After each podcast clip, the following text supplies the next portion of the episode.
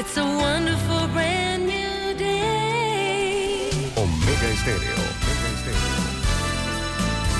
Good morning.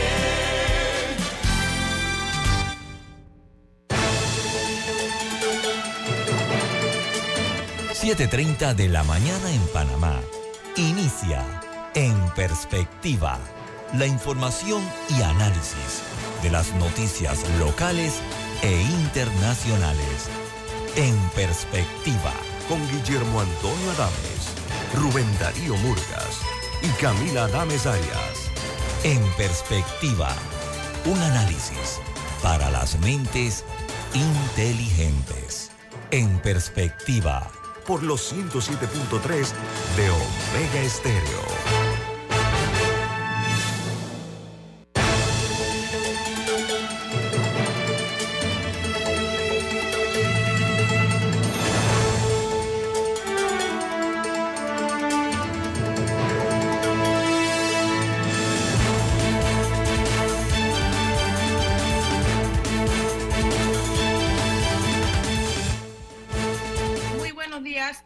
A su programa En Perspectiva. Hoy es miércoles 6 de septiembre del año 2023 y nos complace mucho poder acompañarlos esta mañana.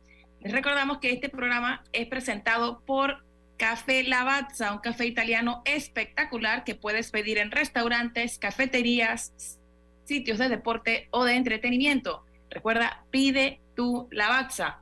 También este programa lo puede escuchar en todas las frecuencias de Omega Estéreo a nivel nacional 107.3 en el área metropolitana y también en Chiriquí y Bocas del Toro y 107.5 en provincias centrales.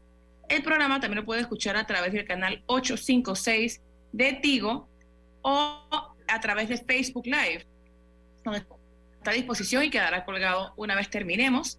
Y si por algún mandado, trabajo, etcétera, no lo puede terminar de escuchar ahora, recuerde que este queda colgado después en YouTube junto con el resto del catálogo de los programas de En Perspectiva o donde sea que usted escuche sus podcasts, ahí podrá, podrá escuchar este programa. Yo lo escucho en Spotify. ok, muy bien. Eh, un saludo para todos. Eh, vamos a dar inicio, como siempre, con las noticias que son primera plana en los diarios más importantes del mundo. un saludo cordial desde la capital de la República por parte de Camila Dames, Eduardo Enrique Linjoy y este servidor Guillermo Antonio Dames. Estas son las noticias que son primera plana en los diarios más importantes del mundo. New York Times titula, ex líder de Proud Boys sentenciado a 22 años en caso de sedición del 6 de enero. La pena de prisión para Enrique Tarrio fue eh, la pena más severa impuesta hasta ahora a cualquiera de las 1.100 personas con relación a este evento que se dio del asalto al Capitolio. El Washington Post titula Terrio, el ex líder de Proud Boys, recibe 22 años de sentencia, que es la más larga del momento en cuanto al 6 de enero. Su nombre es Harry y le dicen Enrique Tarrio. Fue declarado culpable en el mes de mayo de conspirar para desatar violencia política e impedir que el Congreso continuara los eh, resultados de las elecciones de 2020, que el Congreso confirmara las elecciones, la victoria o el triunfo de Joe Biden. The Wall Street Journal titula Piloto ruso describe su deserción a Ucrania e insta a otros soldados rusos a seguirlo. Este es un capitán de helicóptero que desertó a Ucrania en una nave MI-8 con, eh, dice, con la ayuda de los servicios de inteligencia militar de Ucrania. Por otra parte, en Colombia, Iván Name, que es el presidente del Senado colombiano, se cansó del maltrato del presidente Petro cuando les exigió respeto y más disculpas, unas disculpas al Congreso de la República por parte del presidente Petro. ¿Por qué? Porque hizo polémica una serie de declaraciones donde los vinculaba a los congresistas con el narcotráfico. Eso lo dijo el presidente de Colombia, Gustavo Petro. En los Estados Unidos hay una alerta de la presencia de una letal bacteria carnívora en las aguas del Golfo de México y el Caribe. Dice que se llama Vibrio vulnificus y se ha cobrado 100 eh, vidas o han muerto 100 personas al año producto de esta, de esta bacteria carnívora que dice que uno de cada cinco de este tipo de, cinco personas tiene este tipo de infección. En Argentina, los curas, los sacerdotes de los barrios populares se levantan en contra de los ataques del candidato presidencial Milei al Papa Francisco. Dice que más de 70 sacerdotes celebraron una misa comunitaria en rechazo a los insultos del candidato ultra que calificó al pontífice como zurdo, asqueroso y comunista, por lo que dijo Milei, candidato presidencial. En España, las tormentas dejan un rastro de destrucción. Dice que la gente gritaba que se iban a ahogar tras las fuertes borrascas que azotaron Castilla y La Mancha. Mientras en Brasil las lluvias torrenciales causadas por un ciclón han dejado un saldo de 22 personas muertas en el sur de Brasil. 15 de las víctimas han fallecido por este fenómeno extratropical que sacudió Río Grande do Sur, Río Grande del Sur. En Guatemala, el presidente electo Bernardo Arevalo recibe las credenciales como presidente electo y dice que la persecución del Ministerio Público continúa. Eh, la nota añade que el vicesecretario de Estado de los Estados Unidos ha resaltado su compromiso y de su país de apoyar al proceso de transición para que Arevalo llegue a la alta magistratura de Guatemala. Y en Turquía, eh, la noticia es que declaran emergencias de las fuertes lluvias que han dejado hasta ahora dos muertos y cuatro personas desaparecidas por unas riadas aunque eh, dice que han rescatado a seis personas los equipos de rescate en Turquía. El mundo está complicado ¿eh? con este tipo de con las lluvias que están dándose en muchos países. En otra noticia, en El Salvador, eh, dice que el gobierno propone una ley de modernización digital tras los acuerdos alcanzados con Google para la modernización del Estado, dijo la ministra de Economía de El Salvador. Y en Perú, el Poder Judicial por unanimidad ha ordenado que eh, el exdirector de constructora de Brecht en Perú, de nombre Jorge Barata, se ha citado presencialmente a declarar en el juicio que involucra al expresidente Ollanta Humala, Humala perdón, eh, presuntamente por los delitos de lavado de dinero y corrupción por parte de la empresa brasileña Odebrecht. En eh, Costa Rica, 28 diputados aprueban una ley para sacar al país de la lista gris de la Unión Europea, compuesta por países no cooperantes en materia fiscal de la Unión Europea. Esta es una noticia que debe llamarnos la atención a nosotros por la situación que estamos nosotros en las listas también. Ahí los diputados reaccionaron inmediatamente eh, con esta aprobación de esta ley porque evita eh, que las personas no paguen impuestos en sus países. Mientras en Chile, el presidente Gabriel Boric se reunió ayer con el expresidente Ricardo Lagos a hablar sobre la conmemoración de los 50 años del golpe militar de Augusto Pinochet. Dice que en los últimos días el presidente Boric se ha reunido con tres de sus nueve, perdón, tres de sus cuatro antecesores que están vivos. Antes estuvo con Sebastián Piñera, Michelle Bachelet y ahora con Ricardo Lagos. Solo le falta Eduardo Frei Ruiz Tagle el único de los presidentes que hace falta por reunirse con el actual eh, jefe de Estado chileno. Y en México, una noticia interesante es que Fitch Ratings cambia la calificación del Aeropuerto Internacional de la Ciudad de México de estable a negativa. Resulta ser que esto obedece a la falta de mantenimiento y a cambios que se han dado en las operaciones de este la terminal aérea, que es una de las terminales con mayor movimiento en toda América Latina. Bueno, la han rebajado. Fitch, repito, al aeropuerto de la Ciudad de México, aeropuerto internacional de México, la ha pasado a negativa. Ha habido mucha polémica con ese aeropuerto. Recordemos que había un eh, proyecto grande de construcción del aeropuerto en Toluca, que, vamos, la Ciudad de México es tan grande que otro aeropuerto en Toluca le daría mucha facilidad a moverse y se hizo. Sin embargo, cuando empezaba el gobierno de AMLO, Andrés Manuel López Obrador, lo primero que hizo fue frenar la construcción eh, o cómo avanzaba este nuevo aeropuerto. Y bueno, después se, se restableció el asunto y vino, pero había toda una polémica con esa construcción del aeropuerto y parte de esa evaluación negativa que está recibiendo ahora es por el descuido, por decirlo de alguna manera, que se ha tenido con los aeropuertos de México, ¿no? Sí, y esa polémica que hay entre el de Toluca y el otro, ¿no? Sí, ese aeropuerto, cuando él llega al poder, eh, López Obrador eh, lamentablemente detuvo lo- los, los- el proceso de, de la, de la puesta en marcha de este aeropuerto. Y como bien dice, ahora lo que pasa es que ese aeropuerto de la Ciudad de México, para los que hemos estado en la Ciudad de México, el movimiento que tiene es extraordinario, ¿no? Así que eh, lo malo es que se le haya dado esta calificación por parte de Fitch. Hay que aprender esas lecciones. Hay una noticia también sobre, hablando de aviación, ayer en un vuelo de Delta Airlines entre Atlanta y Barcelona, bueno, este avión tuvo que regresar de urgencia al aeropuerto de Atlanta. ¿Saben por qué? Tras dos horas de vuelo, ya llevaba dos horas eh, eh, este avión con destino a España, tuvo eh, que devolverse de emergencia o urgencia por culpa de la diarrea severa de un pasajero.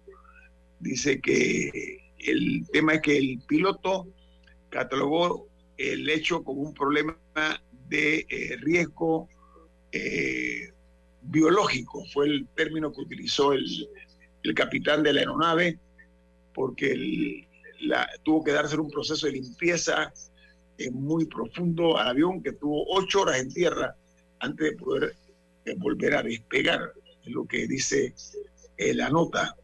En Bolivia, el dirigente indígena de, por parte de mujeres también de, esa, de, los, de los indígenas ha afirmado que a diario ve morir a su gente por la contaminación minera, porque ellos viven a orillas de los ríos que están siendo contaminados por la minería y mueren con dolores de estómago, diarreas severas y otras dolencias que los afectan en Bolivia. Hay una asociación de mujeres indígenas que ha también promovido eh, esta protesta.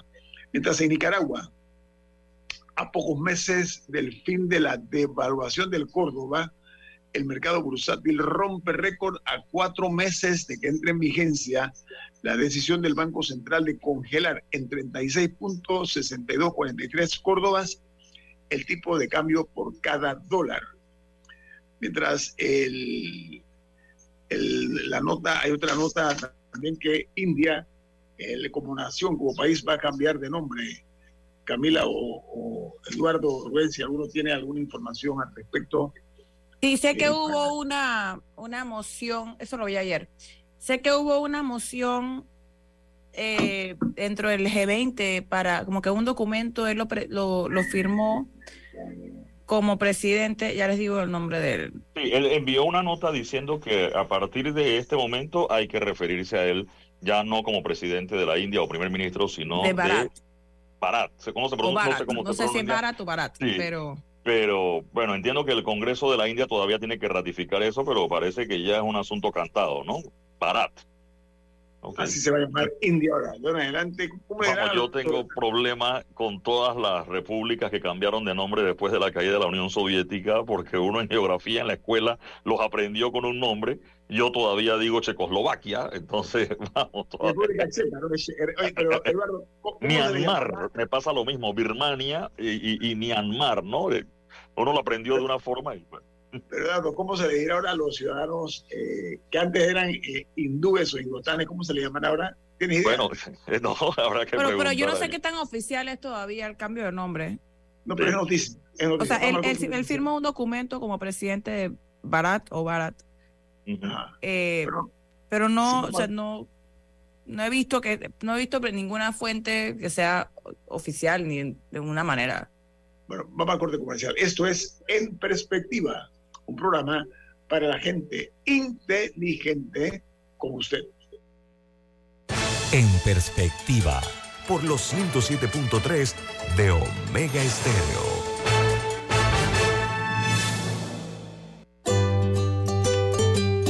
En la vida hay momentos en que todos vamos a necesitar de un apoyo adicional. Para cualquier situación, hay formas de hacer más cómodo y placentero nuestro diario vivir. Sea cual sea su necesidad, en Hogar y Salud los apoyamos haciéndole la vida más fácil, porque contamos con la experiencia necesaria para recomendarle lo que usted necesite. Recuerde, Hogar y Salud les hace la vida más fácil.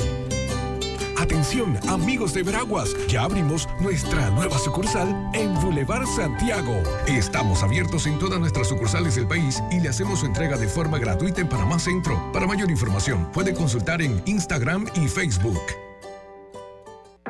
Control de tu flota y de tu negocio con Maxi Flota de Petróleos Delta, la herramienta que acompaña a tu flota para potenciar tu negocio. Con más de 180 estaciones a nivel nacional, tarjeta doble ID, integración GPS y acumulación de millas Connect Miles. Con el servicio y la calidad que mereces de forma más segura y con el control de consumo que necesitas. Solicítala ya al 279-2929. Maxi Flota de Petróleos Delta. Ven, pasa para que conozcas la nueva oficina. Me encantan sus oficinas. De verdad me encantan. Esa silla de allá luce como una transacción exitosa. Este escritorio me grita, uff, negocio cerrado. Y la sala de conferencia me dice, esta es la empresa con la que debo cerrar el trato. Así que el negocio es de ustedes. ¡Excelente! En Crea Office by Rainco diseñamos oficinas que reflejan el éxito. Visítanos en Vía Brasil, detrás de las galerías o barrio. Omega Stereo tiene una nueva app. Descárgala en Play Store y App Store totalmente gratis.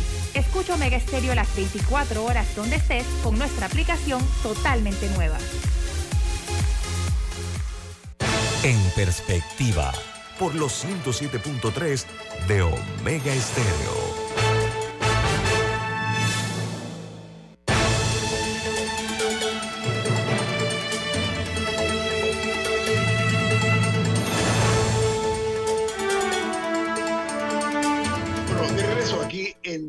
Programa En Perspectiva. Recuerden, pueden vernos en video a través de Facebook Live.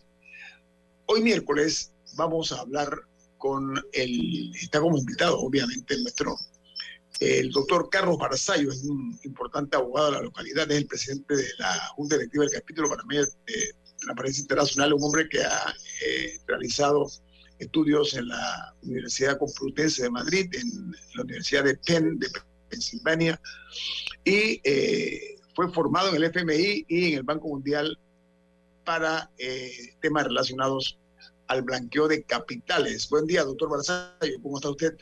Muy buenos días, muy bien, muchas gracias por la invitación. Bueno, hay otra cosa más en su currículo, pero si no vamos a perdernos aquí hablando de su extenso y, e importante currículo. Doctor Barzallo, la importancia de contar con usted hoy es precisamente la formación que tiene usted en materia de lavado de dinero, lavado de activos. Es una, eh, una palabra que se está usando muchísimo, no únicamente en Panamá, sino en otras naciones. Ha cobrado mucha fuerza y ha llevado a mucha gente a las cárceles también a pagar penas por la comisión de este delito.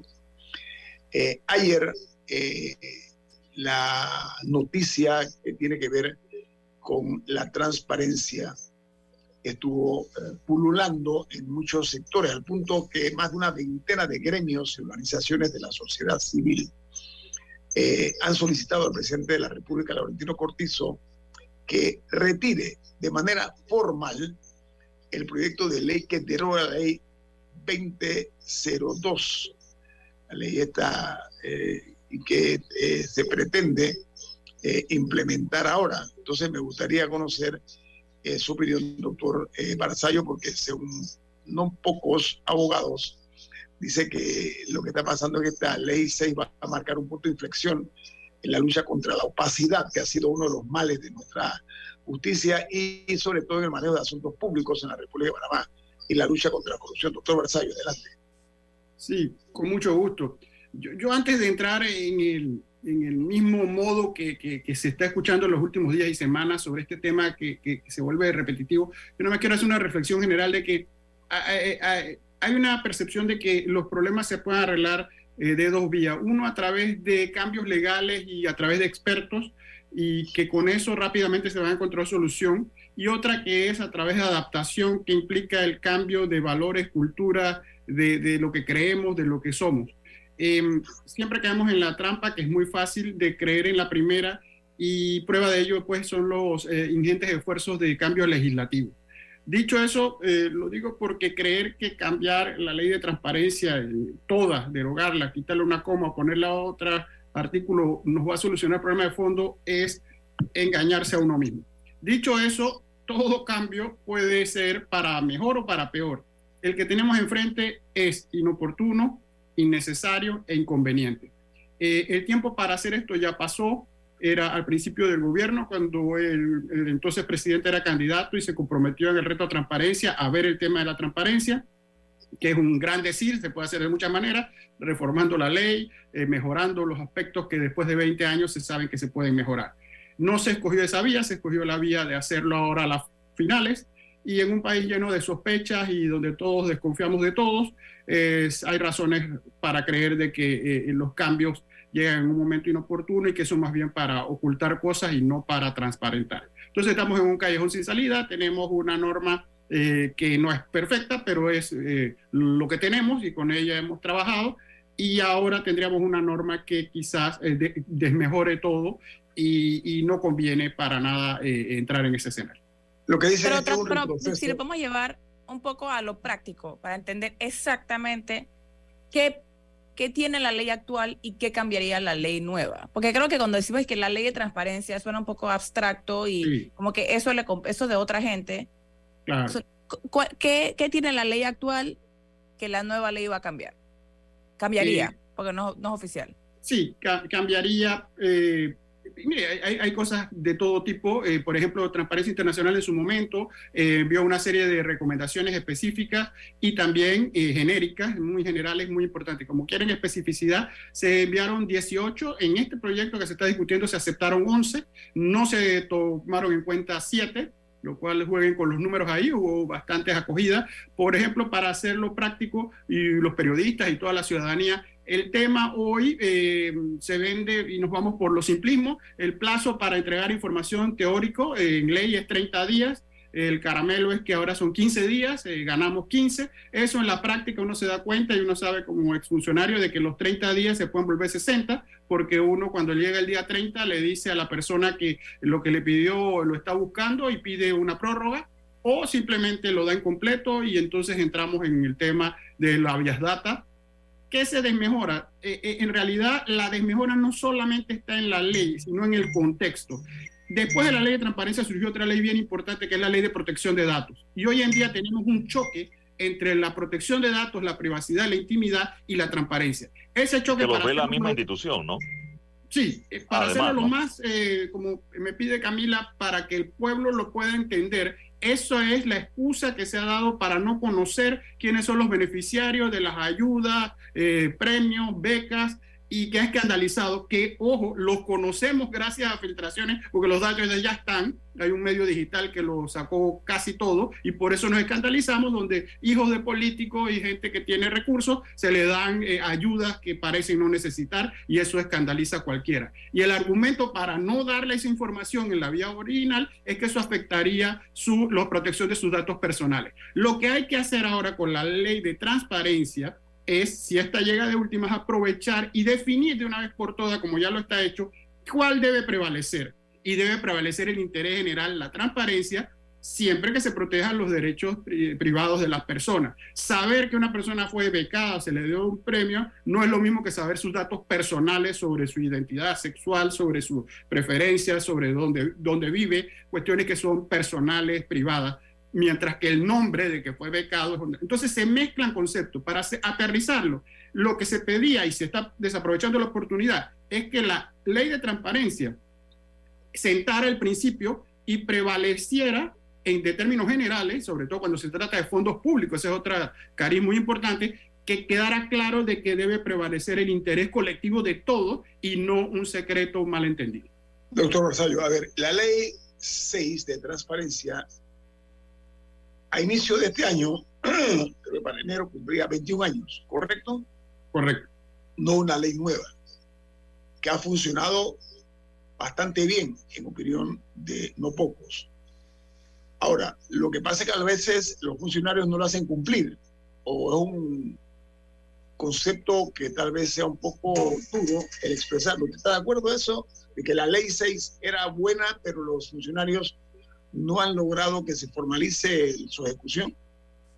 Hay, en eso que se puede eh, decir que sí, hay unos pedazos en la historia de esos 21 años de que la ley era buena, hubo un periodo donde la, la dañó, literalmente un reglamento que luego fue derogado por eh, el presidente que siguió al, la que aprobó la ley, el, eh, el, gobierno me refiero, porque eso fue el legislativo, la ley obviamente. Así que la historia viene de que surgió la ley, se, se, estableció un decreto reglamentario que era contrario a la ley, ese decreto fue derogado y ahora tenemos lo que tenemos hoy en día. Entonces, sí, la ley es... Sí, ¿Qué, ¿Qué, gobierno, ¿Qué gobierno hablando usted? Recordemos que esto en el, el, gobierno moscoso, después de escándalos de corrupción, surgió como reacción la ley. Luego en el gobierno Torrijos, Martín Torrijos derogó el decreto ejecutivo que había reglamentado la ley en contra de los principios de la ley, que la hizo difícil de arrancar en los primeros años, porque cuando se dieron cuenta cuál era la extensión de transparencia, de dar todos los datos, las planillas, eso causó mucho revuelo hace 21 años. Hoy se da por sentado, ya, ya es parte de la cultura entender, pero aquí los primeros años hay que recordar que tuvimos reuniones muy interesantes cuando algunos funcionarios éramos aves raras que publicábamos nuestra declaración patrimonial en la web, gracias a la iniciativa que hizo el entonces defensor del pueblo, Juan Antonio Tejada Espino, quien invitó a un grupo que no llegamos a ser ni 10 los que publicábamos nuestra declaración jurada patrimonial en la web para que todo el mundo la viera y eso es un tema que después quedó olvidado porque esa declaración se presenta a Contraloría y queda archivada y nadie la ve. Y si en ese dato no se puede hacer rendición de cuentas ni investigaciones periodísticas para saber cómo se pueden dar casos de enriquecimiento injustificado de funcionarios. Pero contestando la pregunta, eso era para hacer la historia, que mucha gente está haciendo historia ahora. Eh, eh, eh, si la ley es buena o la ley es mala, la ley tiene cosas interesantísimas, por ejemplo, el debate que ha habido sobre declarar de acceso restringido las actas de los gabinetes. Vamos a ponerlo ahí. Eso es perfectamente legal. Si usted quisiera mejorarle una ley, usted elimina eso y usted dice que no se puede declarar de acceso restringido las actas de los gabinetes. Tiene que ser realista. En el mundo, cuando se hace un estudio, solo hay un país que tiene públicas, de acceso público, las actas de sus gobiernos. Es Perú y lo tuvo ahora, después de todos los caos que ha tenido de cambios presidenciales. Eso no es muy fácil tal. Panamá podría ser pionero, ¿por qué no? Pero hay que ser sincero. Entonces, los gobiernos la han aprovechado y han dictado su resolución, no solo este, sino los anteriores. Han dictado su resolución declarando reservado las actas de los gabinetes. ¿Cuál es el problema de este gobierno? Que lo declaró justo después de haber firmado el reto de transparencia en el 2019. Ese reto lo incorporó en Gaceta Oficial en una resolución del Consejo de Gabinete donde lo volvió parte ya del, del gobierno y de, parece contradictorio decir yo voy a apoyar la transparencia y dictar una resolución de gabinete donde eh, mantengo eh, confidenciales las actas por un periodo de tiempo que luego eh, vence de, 10 años. Cuento corto, ¿cuál es? Nosotros podemos vivir con la ley, de hecho se ha vivido, mire, le voy a dar un último dato de números, revisando el órgano judicial. La ley termina que cuando el funcionario no da la información, usted pide su habeas. El habeas es uno de los menos numéricamente que recibe el Pleno de la Corte Suprema de Justicia. Andaban por alrededor de 80 en el año 21 y se resuelven esa cantidad por año, eh, eh, es, relativamente poco, es mucho menos que obviamente que habeas corpus, que inconstitucionalidades, que amparo, y eso llama la atención porque significa que si alguien eh, le negaron su información, obviamente tiene que, si quiere, acude a la Corte con el habeas data, que es también un tema objeto de esta ley, si, si les interesa podemos profundizar, porque esa es la parte práctica, cuando el funcionario no me da la información, ¿cómo la obtengo a través de la habeas data? Hablaremos de eso eh, después del corte comercial. Mire más, esto es En Perspectiva, un programa para la gente inteligente como usted. En Perspectiva, por los 107.3 de Omega Estéreo. El control de tu flota y de tu negocio con MaxiFlota de Petróleos Delta, la herramienta que acompaña a tu flota para potenciar tu negocio. Con más de 180 estaciones a nivel nacional, tarjeta doble ID, integración GPS y acumulación de millas Connect Miles. Con el servicio y la calidad que mereces de forma más segura y con el control de consumo que necesitas. Solicítala ya al 279-2929. MaxiFlota de Petróleos Delta. Barrio tiene un nuevo brillo, con seguridad y limpieza, así mi gente progresa. Nuevos parques para el chorrillo, para que gocen nuestros niños, con deporte y esparcimiento, de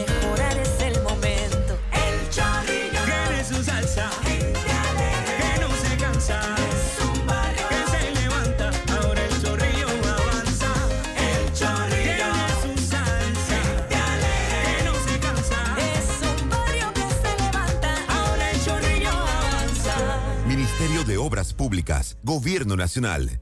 Ven, pasa para que conozcas la nueva oficina. Me encantan sus oficinas. De verdad me encantan. Esa silla de allá luce como una transacción exitosa. Este escritorio me grita, uff, negocio cerrado. Y la sala de conferencia me dice, esta es la empresa con la que debo cerrar el trato. Así que el negocio es de ustedes. ¡Excelente! En Crea Office by Rainco diseñamos oficinas que reflejan el éxito. Visítanos en Vía Brasil, detrás de las galerías o barrio.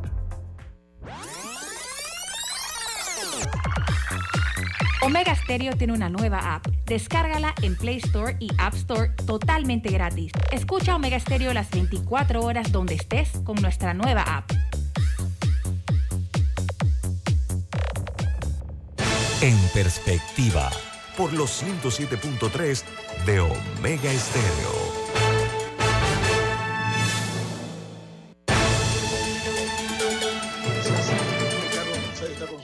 Eduardo usted tiene una pregunta para nuestro invitado. Sí, yo comentaba eh, con Carlos Barzallo este tema de meterle el diente a la ley o reformar el tema acabándose los gobiernos no es nuevo. Ciertamente hablábamos hace un rato de que hay mucha gente haciendo historia, pero yo recuerdo que acabándose la administración Martinelli se reformó eh, el periodo del llamado SAN anticorrupción, porque ese era el término que se usaba ya, vamos, no se usa ese término para la persona que administra la autoridad de transparencia, pero lo habían cambiado a un periodo que no coincidía con el periodo de gobierno, sino que lo prolongaba más de una administración, ¿no, Carlos?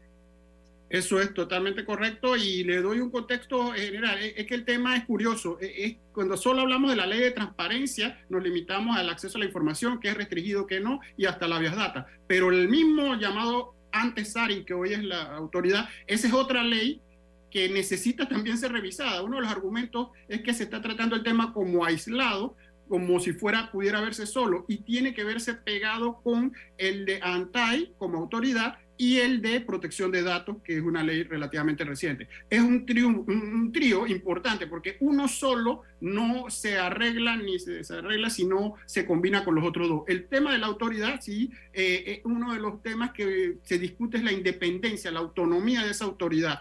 Y podemos discutir todavía más, porque todas estas autoridades tipo Defensoría del Pueblo, que ya está a rango constitucional, la ANTAI, que es de ley, eh, mucha gente en el pasado, cuando iniciaban, se pregunta, ¿para qué las necesitamos si todas sus funciones están en otras eh, eh, autoridades ya constituidas? Ya está la Contraloría, ya está la Fiscalía, ya están los ministerios públicos. Estas autoridades vienen a demostrar que son necesarias porque lo que tenemos no es suficiente. Pero si nacen sin dientes, como se ha dicho, porque cuando estas autoridades quedan Miren, las primeras autoridades de- se dedicaron a la educación, al tema de- de- de crear conciencia, y la gente aspiraba a más, la gente aspiraba a eh, un aspecto sancionatorio, y en el aspecto sancionatorio eh, se le quita dientes, se le deja débil, y ahí es donde nacen pues comprometidas. Y lo otro es la independencia de la autoridad eh, en sí misma, funcional, presupuestaria y su cabeza, si es realmente una persona, cualquiera que sea técnica, que ha ganado el puesto por concurso y que pueda no depender de los factores políticos. Ahora, doctor Basayo, eh, en opinión de no pocos, se ha politizado mucho la ANTAI. Eh, ¿Usted la ve de esa manera?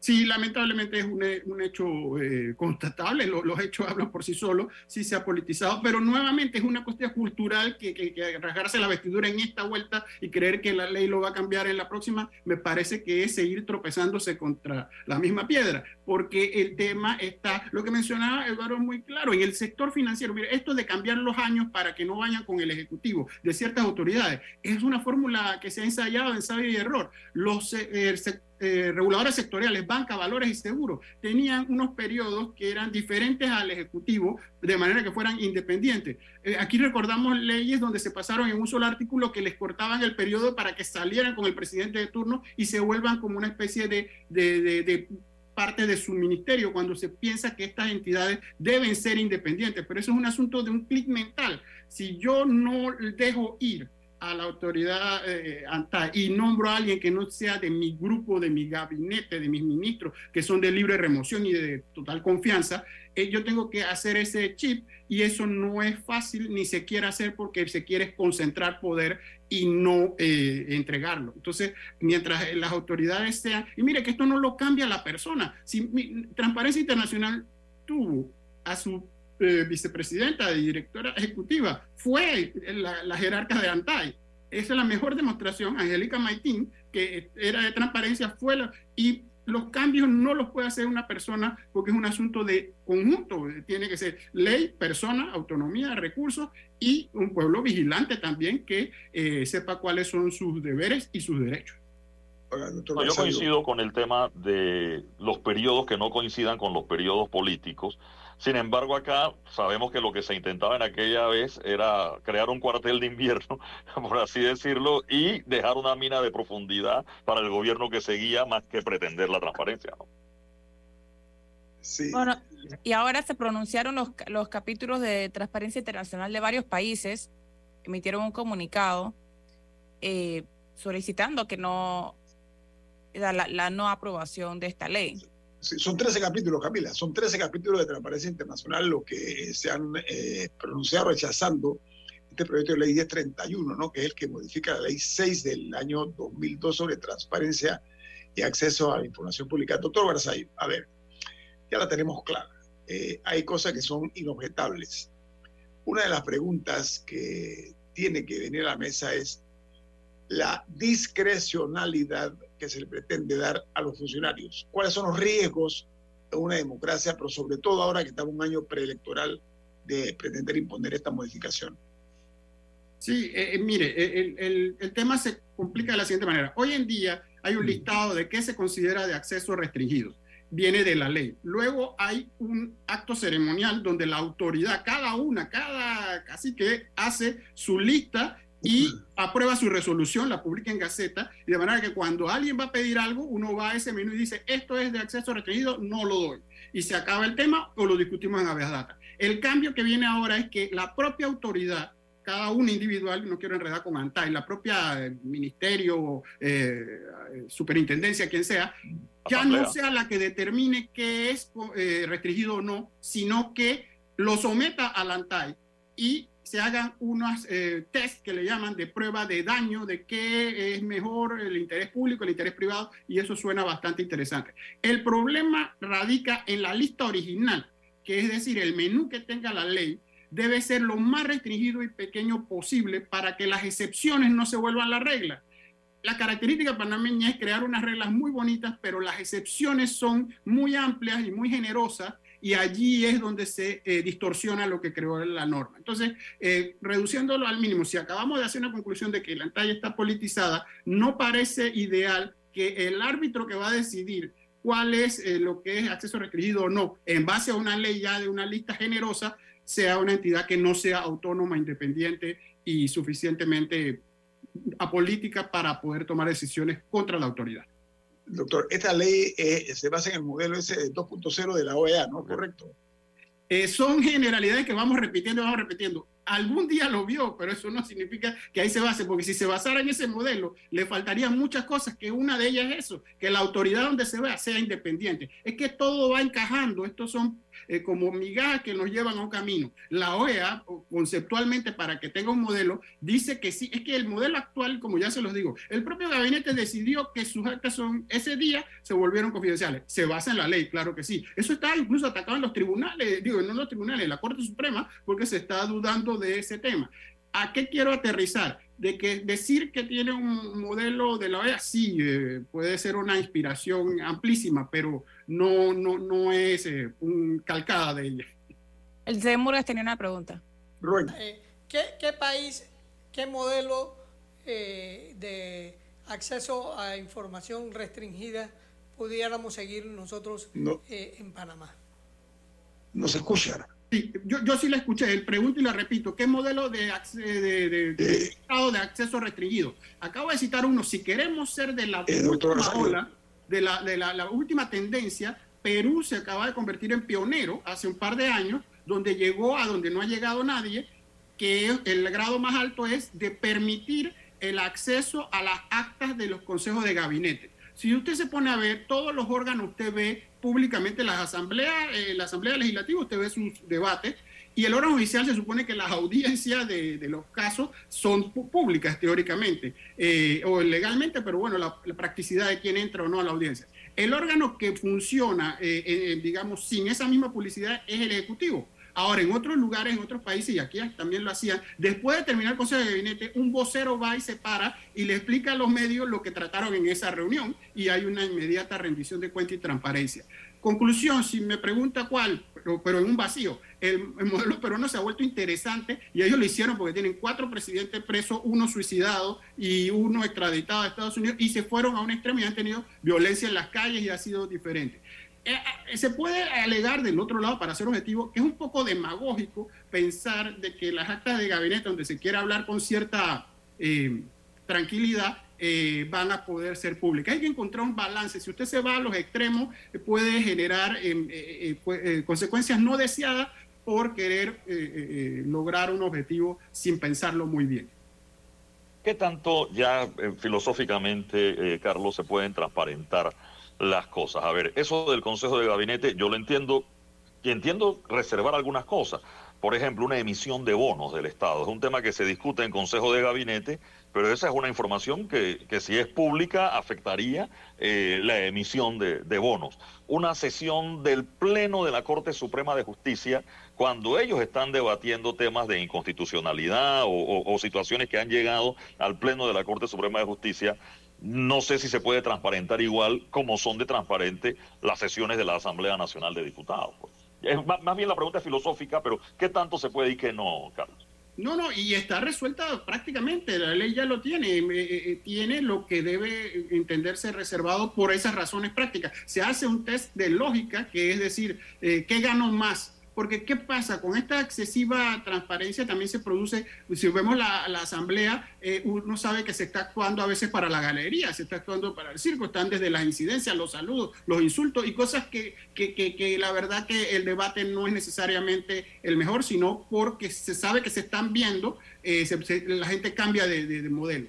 Además, en un gabinete nadie va a, eh, decir eh, exactamente un acto delictivo en ese mismo acto. Por eso es que se logra un balance, que haya un vocero que luego explique lo que pasó en el gabinete sin que necesariamente las actas del gabinete sean públicas. Y sobre la, la emisión, lo que hay que perseguir ahí es el uso indebido de información privilegiada que pasa a diario, porque cualquiera en ese gabinete que sabe que viene una emisión puede, eh, aprovechando esa información, hacer transacciones y eso es lo que hay que estar vigilantes. ¿Quiénes estarían vigilantes? Autoridades independientes que no sean eh, eh, sumisas ni estén eh, dependientes de, esa, de ese ejecutivo. Y de esa manera se pueden investigar, como lo hacen en otros países, las compras y ventas de valores de eh, senadores, de diputados, y se les puede incluso perseguir por lo que se llama en inglés el insider trading ya que trajiste el, el ejemplo de, de la, la, emisión de deuda, eh, que, que, sí requiere reserva, pero los que tienen esa información tienen que mantener una conducta.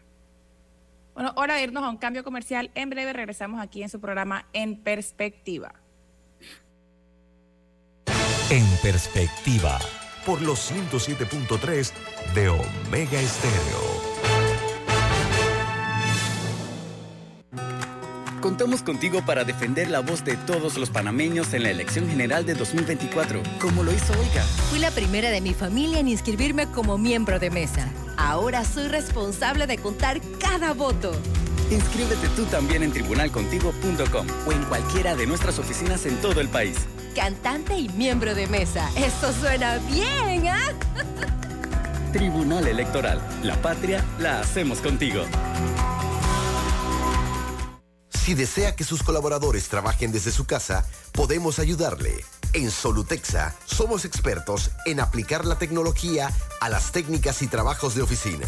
Contáctenos en solutexa.com.pa o al 209-4997. Solutexa.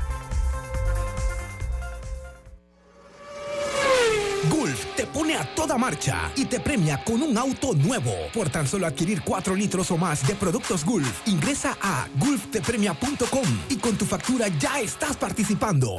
Búscalos en los mejores autorepuestos del país. Lubricantes Gulf. Juntos somos imparables. Aprobó por la JCJ Resolución 2023-2045 del 31 de julio del 2023.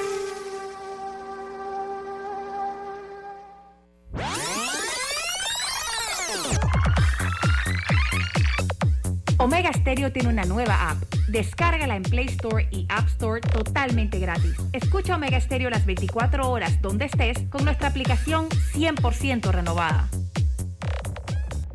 En perspectiva, por los 107.3 de Omega Estéreo.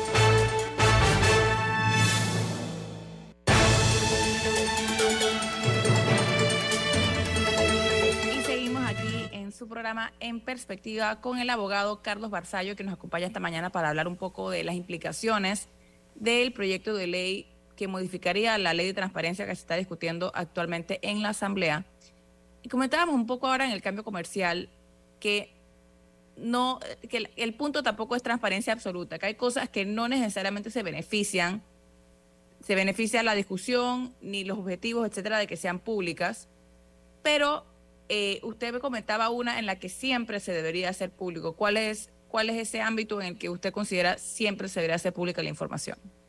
Mire, en el aspecto concreto, cuando se trata del uso de fondos públicos, en ese momento se pierde cualquier eh, expectativa de privacidad, ya que se trata de los fondos que se han recaudado a través de impuestos, tasas, lo que fuese, y eh, eh, el manejo de los mismos requiere total transparencia, de manera que uno sepa eh, todo el proceso, desde cómo se decidió eh, captarlos, usarlos, quién los recibió, eso no atenta contra la libertad de nadie. Y para hacerlo más aterrizado al panameño, porque a veces se nos eh, dice de que se queda esto muy elevado, temas como, por ejemplo, piense usted en los cupos de transporte que debió cambiar, pero no. ¿Quiénes son los dueños finales de las libretas de lotería? ¿Quiénes son los...? Eso es fundamental porque esas personas han recibido eh, del Estado un beneficio y no puede quedar eh, oculto, sino que se necesita saber y no puede quedar tampoco en manos de testaferros, de, de- de sociedades anónimas o de prestanombres, sino que hay que conocer un tema que nosotros hemos eh, conversado muchas veces aquí, el beneficiario final. Es la única manera de combatir la corrupción es saber quién es el beneficiario final de instrumentos y estructuras, sociedades, fideicomisos que tratan de evitar que se conozca. Y esto todo va relacionado con el tema de transparencia y la ley tiene también que embonar eh, la ley de transparencia, la actual, mejorada, la que se reforme, la que quieran, tiene que em- embonar con nuevos instrumentos como por ejemplo el registro de beneficiarios finales.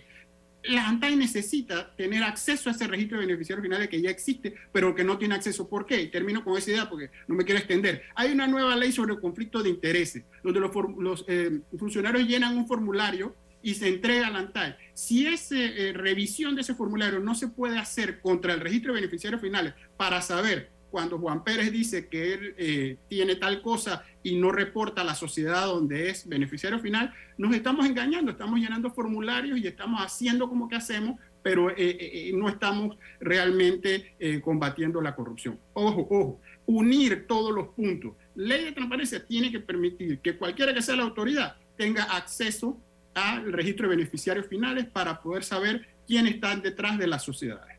Eduardo a también ver. tenía un ejemplo, Eduardo. Sí, no, es que la transparencia no es solo por un tema de los recursos del Estado y saber qué pasa con la plata de uno, sino incluso por un tema de estafa. O sea, si yo llego donde el director de la lotería hoy, mire, yo estoy con Nito Adames en Omega Estéreo, don Guillermo Antonio, usted sabe, una libreta de lotería, y el director de la lotería pensando que le va, y a lo mejor hay una libreta a nombre de uno por ahí, y uno ni siquiera se entera porque se ha usado el nombre de uno a través de una irregularidad o una ilegalidad y aparece. O sea, no entiendo por qué no es posible saber quiénes son los dueños de cada una de las libretas de lotería, que es un tema que, menciona, mencionamos la lotería porque es un tema que ha generado escándalo en esta administración y que viene de varias, ¿no? Pero ese es un tema. Los Tú decías también las becas de las becas del IFARU, que la, información fue negada. Yo recuerdo y le pregunto a Carlos porque hubo un debate y mencionabas el tema de la Defensoría del Pueblo en la época de Paquito Tejada con los trabajadores de la ACP. O sea, yo recuerdo el problema allí y creo que hubo que ir a una consulta incluso hasta la corte, ¿no? Porque toda la planilla del Estado se publicaba y la ACP, los trabajadores de la ACP amparados en una figura de, que la ACP está en un título constitucional aparte, etcétera, creo que no lo metían, ¿no? Y, después al final se decidió que sí estaban los de los trabajadores de la ACP porque son servidores públicos. Esa es una asignatura pendiente, Carlos, pero yo te quiero hacer una pregunta, eh, aprovechando el poco tiempo que nos queda. Estamos frente a casos de alto perfil, nunca antes eh, explorados en nuestra historia patria, en nuestra historia republicana.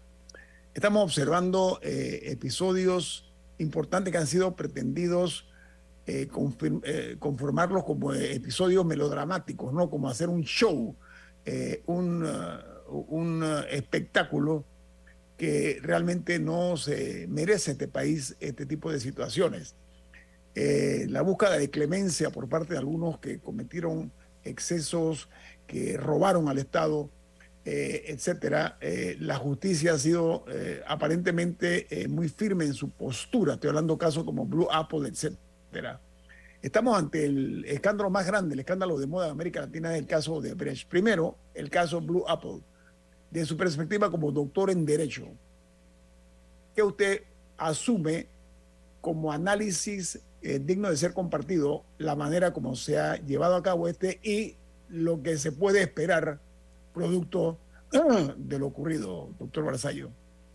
Sí, mire, comparado a todos los casos que hemos visto, Blue Apple es el que mejor les ha ido, ha tenido suerte, es, nuestro Debrecht criollo y aquí se unieron todos los, elementos mm, relativamente más positivos. Tiene elementos que se pueden mejorar, las colaboraciones y todo lo demás, pero aquí uno, se pudo eh, usar el delito precedente de corrupción, eh, asociación ilícita para delinquir y blanqueo, y no limitarse solo a blanqueo porque ya la corrupción había prescrito, como pasó en Odebrecht, lamentablemente, y que ha hecho que en Panamá, entonces, eh, así inició este programa, el blanqueo se ha vuelto el tema número uno, pero es que ha quedado siendo el comodín porque es el que tiene la posibilidad de prescripción más larga. Y luego el de corrupción, paradójicamente, hecho por los propios legisladores, diputados y políticos, tiene las prescripciones más cortas, y eso es algo que hay que cambiar. En conclusión, Blue Apple, que terminó la audiencia y la juez se acogió al término para fallar. Si se falla eh, condenatoriamente, eh, va a ser eh, un mensaje positivo. se quedaron por fuera varios, se llegaron a acuerdos que podrían haber sido mejores. la experiencia de los acuerdos necesita mucho más análisis y reflexión porque algunos acuerdos dejan salirse con la suya, sobre todo a las empresas que siguen eh, contratando con el Estado y no se les inhabilita, por lo menos ni siquiera por un término prudencial, que es el kit del asunto. No inhabilitarlas eh, eh, y sancionar a personas naturales es la mitad del proceso. El proceso requiere también que esas personas queden inhabilitadas para contratar con el Estado por un tiempo, que es la sanción más importante para una empresa privada. Y en conclusión, en el tema que hemos estado tratando de transparencia, eh, no es transparentar por transparentar, no es un prurito, esto, la palabra transparencia se ha prostituido. A usted, yo lo digo cada vez que hablo, a usted, todo esto que hablamos lo sabemos por la transparencia. Esa página que dice, la página web, nosotros la monitoreábamos en transparencia y sabemos las planillas. Y yo estuve en esas reuniones donde si todo el mundo discutía, no quería que saliera su nombre, no quería que saliera su cédula, y se fue ganando paso a paso y uno puede entrar a las planillas hoy. Pero el siguiente paso es, ¿y después qué? ¿Qué hacemos con esos datos? Esos datos tienen que servir para algo y los tiene que usar alguien. Si solamente se queda en, en la parte inicial, no se ha hecho todo el proceso. Tiene que ser además una transparencia activa. La transparencia pasiva o rogada es donde yo tengo que pedirle a usted que me den las cosas frente a la activa que yo nada más la tomo. Está puesta allí en esa página que mencionaba, la página web que mencionaba Eduardo, eso es un artículo de la ley de transparencia actual. Todos esos puntos, cada oficina lo hace porque lo dice la ley uno por uno. Puede ser todavía más amigable, la tecnología ha ido cambiando y se ha ido mejorando, de manera que el ciudadano pueda no tenga que estar pidiendo ni esperando ni a estas alturas el tiempo es oro, hay que tomarla y punto. Eh, eh, es una transparencia nueva, no rogada, sino activa versus la hoy pasiva, yo me siento a esperar 30, 60 días o si no habías dado. Doctor, me bueno, y estamos a, estamos a semana y media de que inicie el caso de Brecht, que es el más grande de todos. ¿Qué, qué expectativas puede tener la ciudadanía de este juicio? Bueno, ¿Y, eh, cuáles son las dimensiones para ver, para ver si lo ponemos en, perspectiva? Sí, eh, eh, Odebrecht tiene el pecado original de que se quedaron por fuera varios, que se hubieran quedado, pues, desde me refiero a la vista fiscal, que fueron, dejó, excluyó a muchas personas en la investigación. algunos lo hubieran podido argumentar por el tema de la prescripción, pero como les estoy diciendo que ahora han inventado el tema de que gracias a que el blanqueo es autónomo eh, se puede tratar solo, hubiera sido interesante que Odebrecht hiciera lo, eh, eh, lo mismo que se, está, se hizo en New Business, solo tratar a varios de los que dejaron por fuera por blanqueo. Pero bueno, ¿qué se puede esperar? si es la continuidad de esto, la verdad que el resultado debe ser condenatorio también y, se enviaría el mensaje correcto. Nuevamente, en la primera instancia, hay que esperar Tribunal Superior y potenciales casaciones, así que yo siempre eh, eh, reitero la prudencia de emocionarse con el fallo de primera instancia, eh, hay que tener cuidado. Doctor, dos minutos. le ha llegado la mugre a expresidentes de la República antes intocables ¿Ve usted que esto puede tener un final donde la justicia imponga su criterio y realmente se equiparen las cargas? Que así como un individuo que se roba eh, una cartera, un delincuente común, pueda recibir el mismo trato un expresidente o un exministro o un ex alto cargo. ¿Usted ve esa posibilidad de romper o de crear ese parteaguas ahora? Déjeme ponérselo así, nosotros hemos estado tan mal acostumbrados, me refiero a una generación de, de 60 años, de que con subir y bajar escalera era suficiente. Es decir, que después, porque los gobiernos terminaban y el que seguía había un pacto de no agresión y no tocaba al otro, y subir y bajar escalera era un estándar que no existe en los jurídicos. Ahora estamos en un nuevo estándar, que lleguen a juicio, primera instancia. Esto debe verse al revés. El fin de todo proceso es una sentencia final eh, que no admite más recursos y que se tiene que cumplir, porque esa es otra cosa de Panamá. Cumplir que pagar la multa totalmente o cumplir la pena privativa de libertad. O devolver los bienes, doctor, o devolver los bienes. O devolver los bienes. Eso se tiene que ocurrir, porque si no, nos puede pasar como me pasó a mí, que pusimos las sanciones más severas ante los fraudes empresariales comerciales de los años 2000 y nunca se pagaron. o sea, tenemos los para enmarcar en cuadros en la pared las, este, los fallos o aquí en nuestro caso las resoluciones condenatorias confirmadas por la Corte, pero no pagadas, nunca pagadas. Entonces eso también es una burla al Estado de Derecho. ¿Qué quiero contestarle con esto? De que estamos bien, esto paso a paso, que haya audiencia es un gran logro en nuestro mundo al revés, kafkiano, y que luego haya lo que tiene que haber es un fallo final que se ejecute. Yo siempre he defendido el tema, por ejemplo, de que hay que pensar en las cárceles primero, en las cárceles especiales para delincuentes no violentos, los delincuentes económicos de cuello blanco, eh, porque si no tenemos el problema de carcelario eh, que es kafkiano. Entonces, nosotros ni siquiera tenemos esa infraestructura montada porque nadie la usa, nadie la usaría, porque no, no estábamos acostumbrados a castigar el delito cuello blanco. Ahora lo estamos haciendo y bueno, hay que, esto tiene que terminar y estamos más cerca del fin que antes. Doctor Barzallo, ¿sabe qué?